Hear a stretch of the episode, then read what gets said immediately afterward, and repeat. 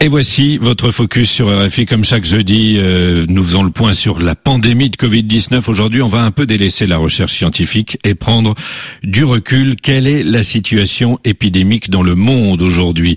Où en est-on alors qu'un grand nombre de pays ont entamé leur déconfinement? Bonjour Simon Rosé. Bonjour. Près de 7 millions et demi de cas, plus de 415 000 morts, c'est le dernier bilan, un bilan chaque jour plus lourd hein, du coronavirus, qui est donc toujours bien présent. Oui, la pandémie qui est toujours aussi virulente avec un épicentre qui se déplace au fil du temps.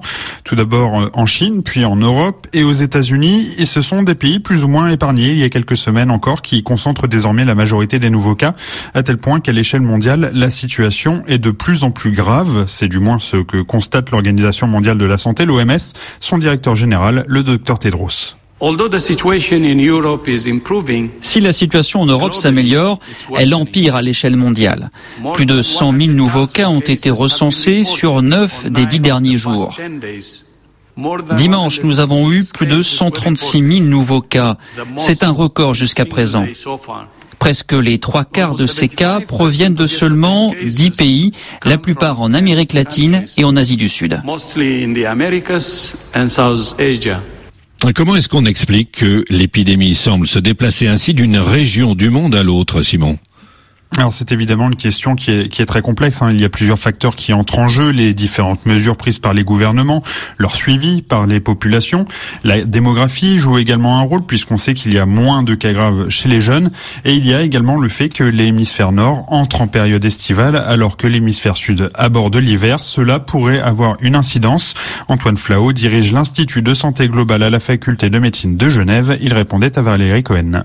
Euh, on peut euh, penser que ce facteur saisonnier commence à jouer un rôle parce qu'on voit qu'un peu partout euh, dans l'hémisphère nord, dans les zones tempérées de l'hémisphère nord, la décrue s'amorce clairement, y compris aux États-Unis ou au Canada aujourd'hui. Donc, et puis par ailleurs, on voit que dans l'hémisphère sud, en particulier dans les zones tempérées, on, on, voit une flambée épidémique très très notable dans certains endroits de l'hémisphère sud, en particulier en Amérique latine et en Afrique du Sud. Alors l'Afrique du Sud, euh, justement, hein, c'est le pays d'Afrique subsaharienne le plus touché par le coronavirus, avec plus de 1000 décès enregistrés. Mais de manière générale, on le constate toujours et encore, l'Afrique semble relativement épargnée. Oui, et là aussi, il faudra du temps pour comprendre exactement pourquoi et s'assurer que cette situation, reste effectivement contrôlée. Mais il y a une raison à peu près certaine, c'est le temps. Les États africains ont en effet très vite réagi quand ils ont vu que les choses se détérioraient ailleurs.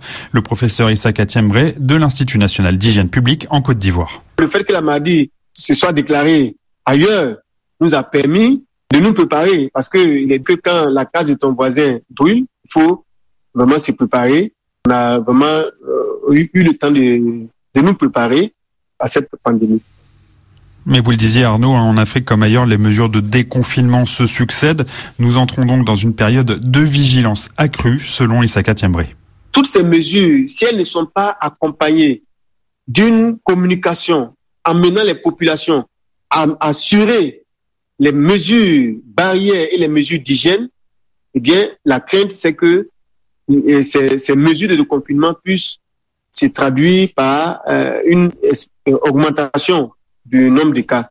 Hein, la vigilance doit être de mise pendant ces moments d'ouverture pour que la maladie puisse toujours être euh, bien contrôlée. Et cela, hein, seul euh, le temps pourra nous dire. Merci à vous, Simon Rosé, pour notre focus aujourd'hui.